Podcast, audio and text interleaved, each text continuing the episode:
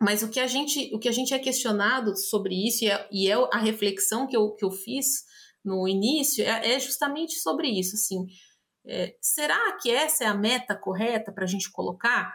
Porque quando a gente pensa em metas para uma empresa, vamos pensar na granja em relação a uma empresa, a um negócio. Para eu rentabilizar isso, não adianta a gente querer é, aumentar a, a, produção, aumentar a produtividade patinar aqui nos custos. Então, de repente, eu posso ter uma mesma rentabilidade ou até maior, é, trabalhando de uma forma mais tranquila, mais saudável.